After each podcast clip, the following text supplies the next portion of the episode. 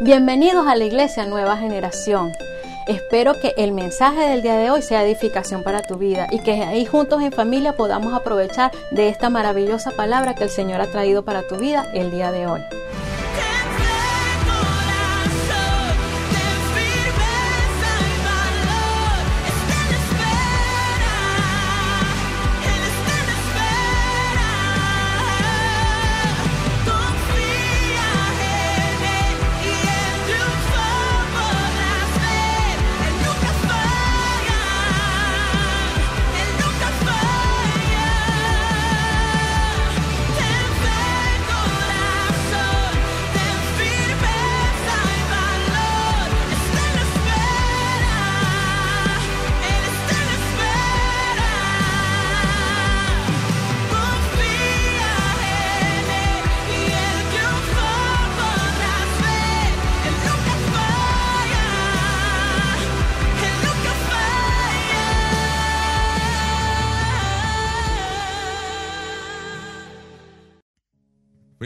Dios los bendiga, Dios los guarde. Qué alegría poder congregarnos hoy. Algo que estamos entusiasmados es sabiendo que, bueno, este domingo volvimos a dar nuevamente ese reencuentro como iglesia. Y, algo que nos tiene muy motivados a nosotros como, como líderes, servidores, es que estamos convencidos que muy pronto se acerca nuestra sede de iglesia. Amén. Así que de verdad nos sentimos felices. Me gustaría saber si hay algún invitado que nos esté visitando a través de este medio. Quiero darle la bienvenida. Somos la iglesia Nueva Generación y tenemos un lema que más que una iglesia, somos una familia. Para nosotros hoy estaremos continuando esta serie de 70 días de fe. Algo que he entendido eh, en el transcurrir en el Evangelio es que hay momentos donde vamos a ser probados y muchas veces vamos a lo mejor a sentirnos con gran temor, porque sentimos que a lo mejor el gigante que está de frente de nosotros pueda vencernos. Pero cuando recurrimos al Dios Todopoderoso, sabemos que Dios conmigo está. Amén. Eso es algo que estamos convencidos. Así que, ¿qué tal si usted se coloca por un momento ahí de pie donde usted está y vamos a orar al Señor? Señor Jesús, te damos gracias por este tiempo maravilloso que nos permites tener de compartir tu palabra. Padre, gracias por este momento, porque serán unos minutos donde tu presencia descienda. Espíritu de Dios, visita ahora nuestro hogar. Equipo aquí presente, persona que está allá conectada, diga, visita este lugar Pedimos, Señor, que tu presencia, todo cansancio, toda distracción ahora en el nombre de Jesús se va. Abra sus labios ahí donde usted está y pedimos, Señor, que el mensaje que tú traes para nuestras vidas pueda, Señor, llenar nuestros corazones para nosotros poderlo en práctica y poder tomar de esa bendición que ya tú has destinado para nuestras vidas. Diga conmigo ahí donde está, yo seré testigo de tu poder, Señor, porque he creído en ti. Alguien dice amén en casa. Alguien dice, pues déle ese aplauso aunque esté en casa. Amén. Bien, hemos hablado en semanas sobre lo que es la fe y hoy nos toca hablar, ¿verdad?, sobre la fidelidad. Cuando nosotros vemos el esquema de las cinco palabras claves de la fe, Comenzamos hablando sobre el concepto de fe, luego la semana siguiente estuvimos hablando sobre firmeza, luego estuvimos hablando sobre seguridad y hoy vamos a hablar sobre fidelidad. Algo que he aprendido a la hora de en mi vida es que para poder recibir una recompensa es necesario también entender que hay una parte de nuestra vida que debemos obedecer o cumplir. Nunca olvido en aquella oportunidad del año 1987, eh, mi padre eh, nos prometió que al terminar, ¿verdad? Eh, si salíamos con buenas notas, nosotros iríamos de viaje a una de las playas que más nos gustaba, ¿verdad? Y nosotros todos esos días, ¿verdad? Estábamos en los últimos laxos y teníamos el anhelo y el ansia de poder, ¿verdad? Viajar y recibir ese regalo pero había un compromiso que cumplir. era poder salir bien en nuestras notas para poder recibir ese regalo de nuestros padres. Hoy quiero hablarle de eso. Muchas veces estamos en una serie y estamos enfocados, ¿verdad?, a que Dios bendiga nuestras vidas. Y, algo que yo he dicho a nivel personal, Señor, en medio de este tiempo de 70 días de fe, yo seré un testigo de tu poder. Y escúcheme, hemos dicho eso y hemos pasado momentos difíciles, ¿sí o no? Creo que hemos hablado que enero, febrero y marzo han sido los meses más largos de nuestras vidas. Yo no sé cuántos lo han sentido así, por lo menos económicamente ha sido así. ¡Wow! Increíble. Muchos sintieron que enero tuvo 60 días. ¿Sí? Febrero llegó por primera vez en la historia, tuvo 31 días. Fue tan largo que nosotros anhelábamos que llegara rápido. ¿Sí? Pero dentro de todo, si usted por un momento se detiene y a lo mejor está pidiendo al Señor una respuesta, podemos decir, Ebenecer, hasta aquí nos ha ayudado el Señor. Amén. Porque a pesar con algunas dificultades, y a lo mejor algunos comenzaron el año sin empleo, ya tienen empleo, eh, Dios ha ido proveyendo a las necesidades. Pero quiero que hoy entendamos esta característica de la fe con respecto a la fidelidad. La fe la remite pues a obedecer a Dios en todos sus mandatos, ser íntegros a lo que dice su palabra, ser testigo de Cristo, no solo por conocimiento, sino de acciones, o sea, de hechos. Los ministros de Cristo entonces debemos dar testimonio de fidelidad. La Biblia dice en Primera de Corintios capítulo 4, versículo 2, ahora bien, se requiere que los administradores, que cada uno sea hallado fiel. La recompensa de la demanda que Dios da a nuestras vidas está en la clave de la obediencia. Compartía hoy en consultas pastoral, muy raro doy una consulta un día miércoles, pero me tocó compartir algo con un hermano de la iglesia y le decía lo siguiente. Dios siempre está dispuesto a bendecirnos y darnos, sorprendernos y regalarnos cosas. Pero Dios siempre está demandando algo en el cual nosotros demos un paso.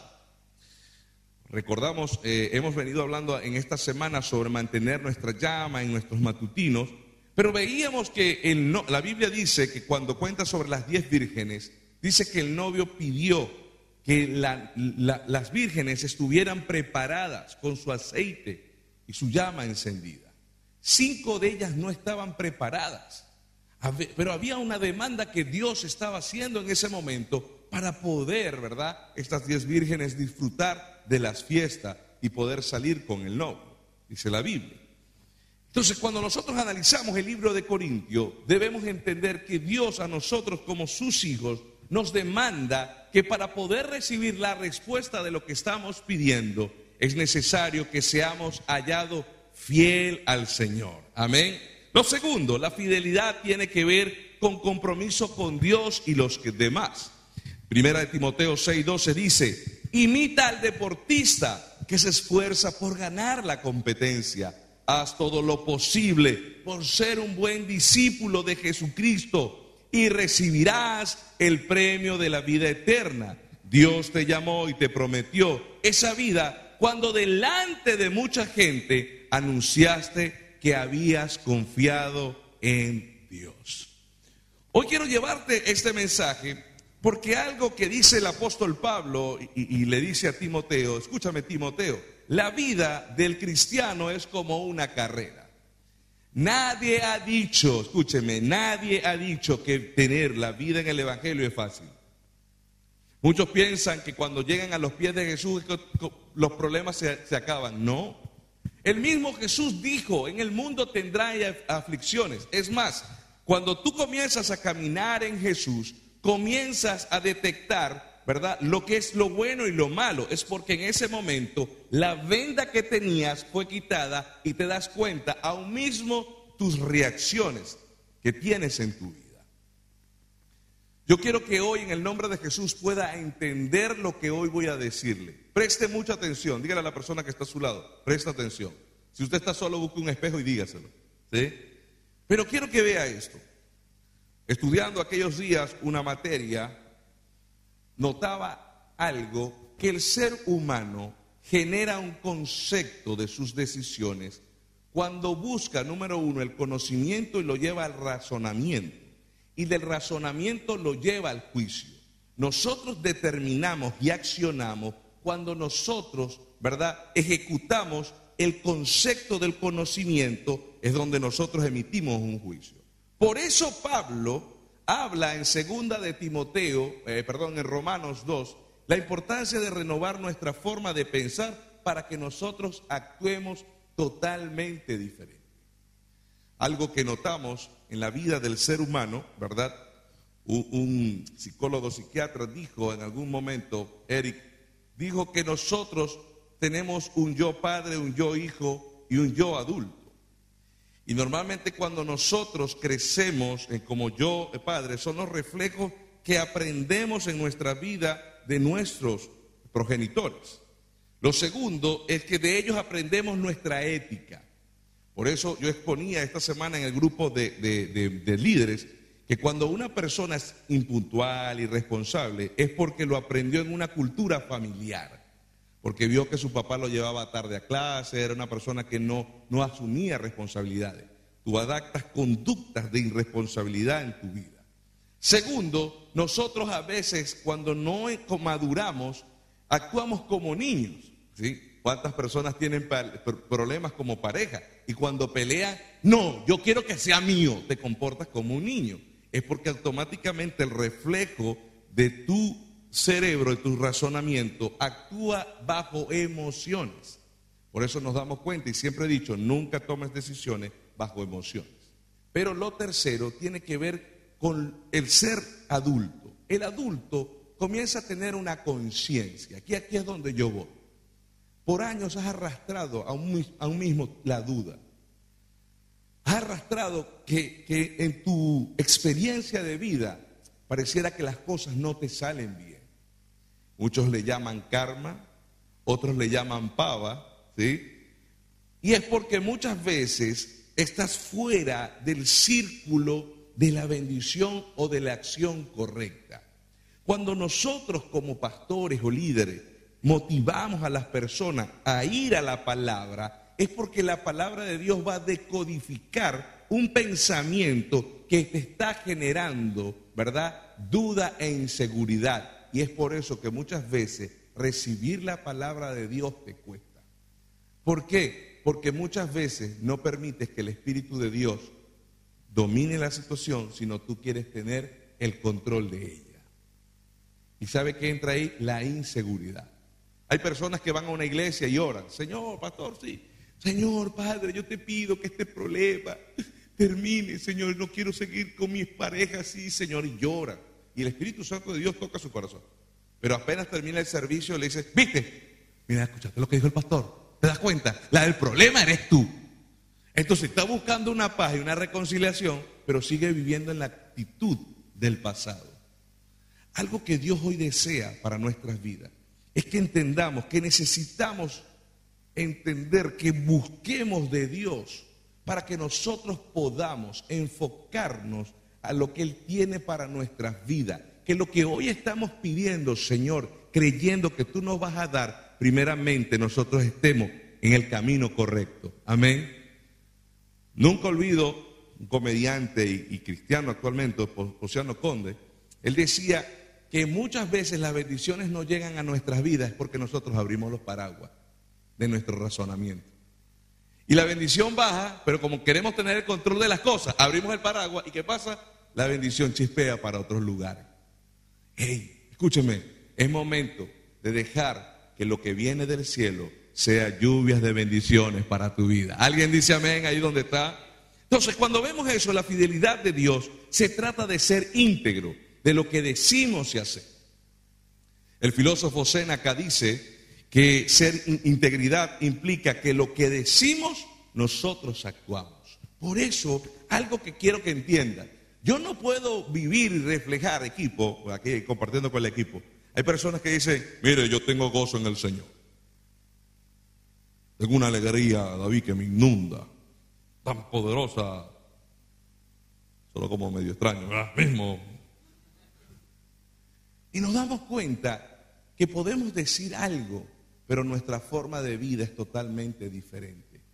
Dios quiere hallarte de una forma íntegra. No eres perfecto.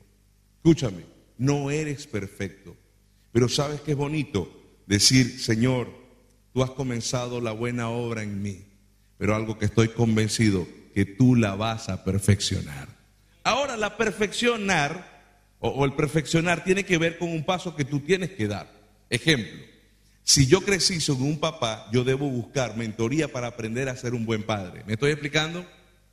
Porque el gran problema que a veces tenemos en nuestra vida es que solamente lo dejamos en la palabra. Señor, tú vas a bendecir mi camino y mi vida. Vendrán riquezas, Señor, porque tú has prometido. Y estás tirando una mata. Nunca generas un plan, un proyecto. Siempre dices, Señor, tú siempre vas a ser el primer lugar de mi vida. Pero cuando viene la prueba, eres probado y te das cuenta que no lo eres. ¿Por qué? Porque hay algo que hoy quiero sembrar, en, que Dios está demandando en los administradores. Integridad. Y la integridad implica, ¿sabe qué es difícil? Hay una característica que nosotros tenemos, es que a veces no somos íntegros. Es más, la integridad en las últimas décadas es difícil porque hemos visto que aún mismo nuestros padres, jefes, gobernantes, vemos ese modelo y copiamos hasta ese modelo. ¿Sí? Bueno, pastor, usted sabe que tuve que hacer eso, porque si no lo hago, ¿cómo pagamos esto? O sea, comenzamos a adaptar hasta el pecado. No, yo tuve que agarrarlo. Pastor, es que mi jefe tiene demasiado. A él no le hace falta. Comenzamos a tener conceptos que son de este mundo y al darnos cuenta nuestra integridad a la luz de la palabra no está correcta. Y no puedes esperar recibir bendición cuando estás en desobediencia. Hoy yo quiero que entiendas esto, porque hay personas que me han dicho eh, a lo largo de las semanas, me dicen, pastor, ¿por qué no he recibido la bendición? Pastor, estoy llorando. Pastor, estoy haciendo esto, pero no veo todavía la respuesta. Y le digo, analiza tu forma de vida. Porque cuando nosotros decimos, Señor, tú vas a ser el primero en mi vida, la pregunta es, verdaderamente al levantarte en la mañana, ¿qué ves? ¿El celular o le das gracias a Dios? O sea, analiza, le dice, Señor, quiero conocer más de ti, pero ¿qué haces más? ¿Buscar Instagram? ¿Buscar, buscar Facebook?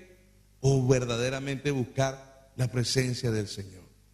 Aquí es donde yo quiero que tú hoy, ¿verdad? Puedas estar conmigo entendiendo que la integridad va mucho más de lo que hoy puedas estar escuchando. Escúchame, no me voy a alargar a mucho, porque yo quiero que tú en esta noche, lo que hoy estoy diciendo, pueda decir, Señor, el que me está viendo tras de esa pantalla, pueda aprender a tener integridad, porque al tener la integridad le va a ser fiel a Dios. Porque yo no necesito verte como pastor. No tiene que verte las autoridades, no tiene que verte tu jefe, tu maestro, tu profesor.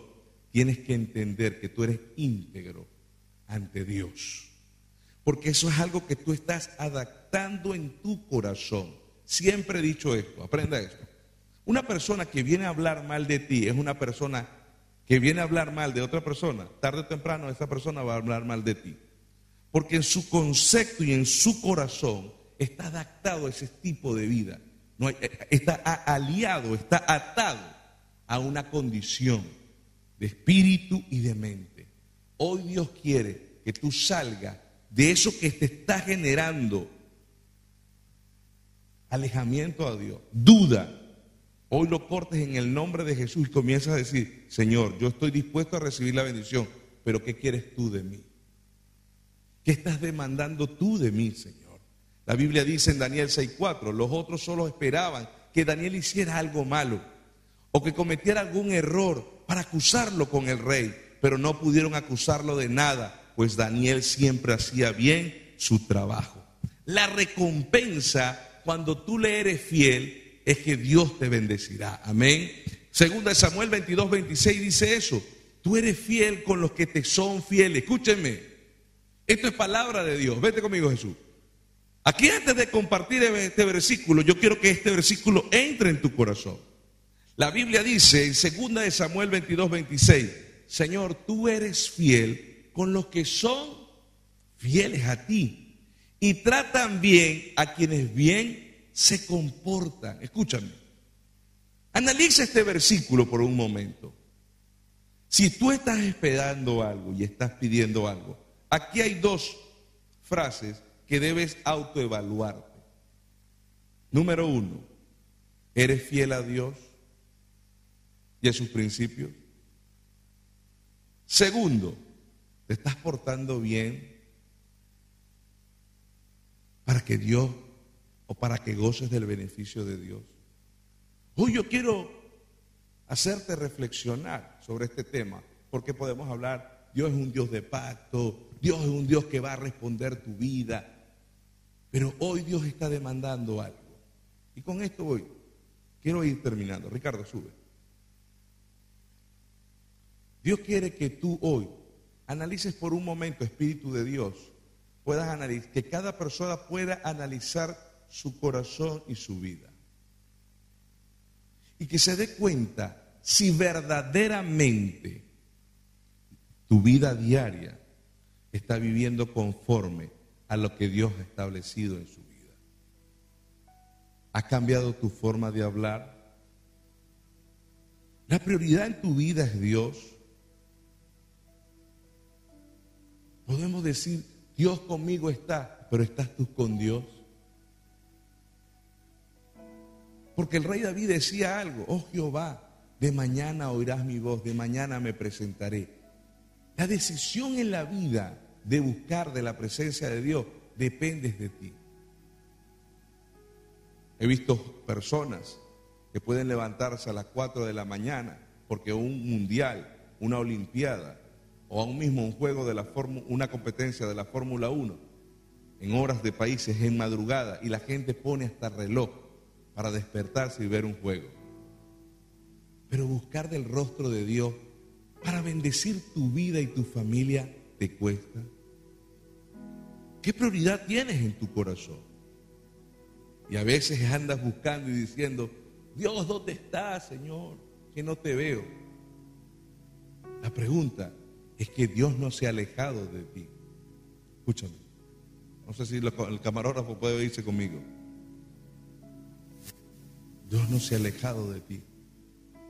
Porque Dios siempre está en el mismo lugar. Su presencia está cuando tú le buscas. ¿Cuántos dicen amén a eso? Escúchame. Su presencia siempre estará donde tú le busques. Pero a veces nuestras decisiones somos nosotros los que nos vamos alejando de Dios, no Dios de nosotros. ¿Me estoy explicando? Y veo gente que dice, yo no sé si tú eres uno de estos, pero esto va a cambiar hoy. Porque Dios te está diciendo, Satanás por, por horas, por días, por, por, por meses te ha dicho, Dios no te escucha. Dios es mentira. La religión te hace creer eso. Personas como ese hombrecito que está hablando es fanático. Tu familia, hasta tu esposa, tu esposo, han caído en un fanatismo. Porque sientes que oras, porque sientes que viviste un evento en tu vida que pareciera que Dios te dio la espalda. Ahora observa, la presencia de Dios no me dio la espalda, fui yo quien se la di. La pregunta que hoy quiero decirte, y yo por eso enfoco a Ricardo por un momento en el piano, escúchame. El piano, y se siente la presencia y la atmósfera de la adoración, escúchame, así está la presencia de Dios.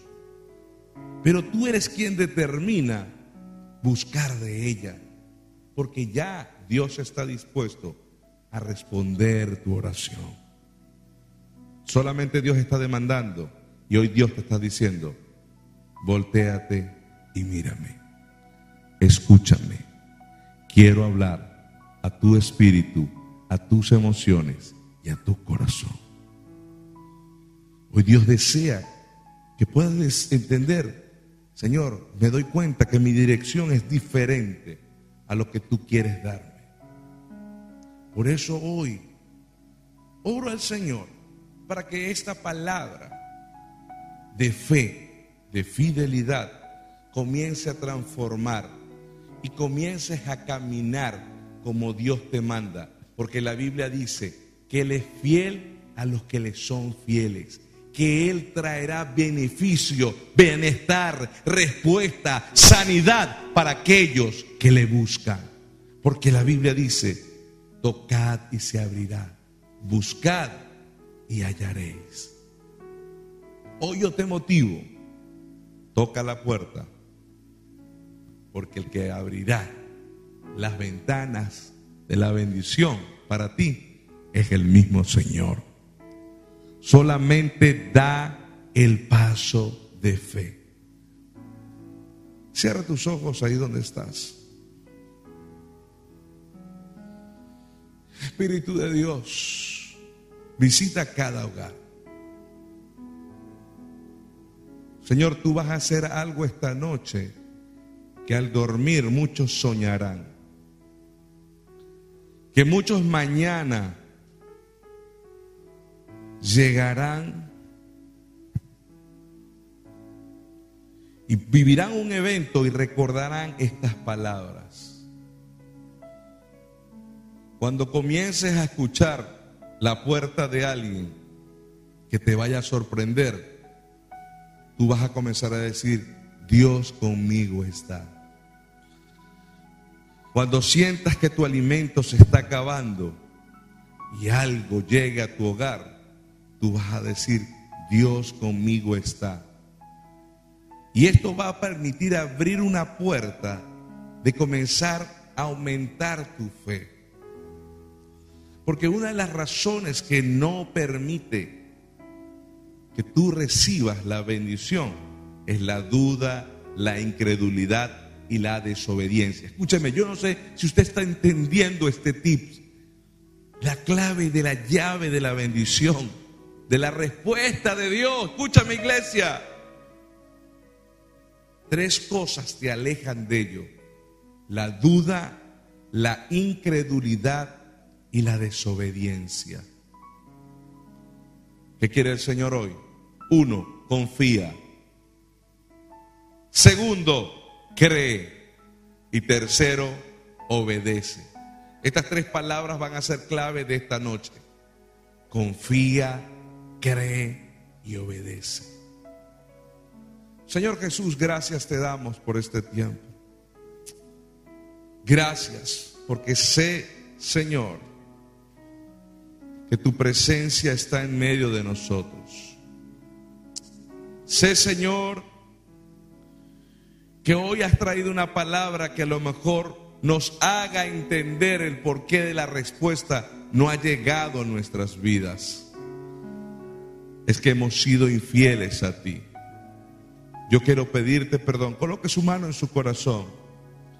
Porque a veces hablamos, cantamos, pero dudamos. Algo que Dios demandó al pueblo de Israel con Josué era que mojaran sus pies para que vieran el milagro que había de venir. Pero cuando nosotros decimos, Señor, esta línea de mis fuerzas llega y es donde tú actúas. Yo me levanto y obedezco. Porque escúcheme, Dios no le dijo a Josué, voy a abrir el, río Jordán. Él le dijo, haz que los levitas mojen sus pies. ¿Y sabe que le estaba pidiendo Dios? Obediencia.